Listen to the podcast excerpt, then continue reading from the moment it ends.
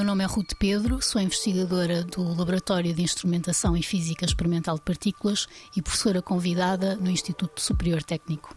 Então, o projeto Delight é um projeto que se propõe a investigar novos materiais plásticos cintilantes para instalar em futuros uh, aceleradores de partículas, para fazer detecção de partículas e o principal objetivo, portanto, é, é, investigar estes materiais e saber se eles respondem ao, aos requisitos uh, que são, são, necessários, em particular uma resposta luminosa grande à passagem de partículas e também uma resistência à, à radiação uh, que, seja, que seja grande. São, são materiais uh, plásticos, mas podem, podem ter outras composições, podem ser outro tipo de, de sólidos. Mas essencialmente aquilo que eles fazem é responder com uh, uma luz visível a partículas ionizantes. E isto é algo extraordinário porque permite-nos ver, uh, literalmente, ver o invisível.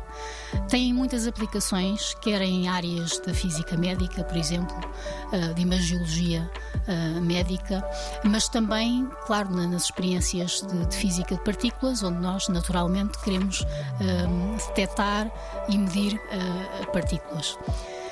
Neste momento, tudo indica que vamos ter um, um, acelerador maior a ser construído no CERN, que será o sucessor do, do, grande colisionador hadrónico que temos neste momento.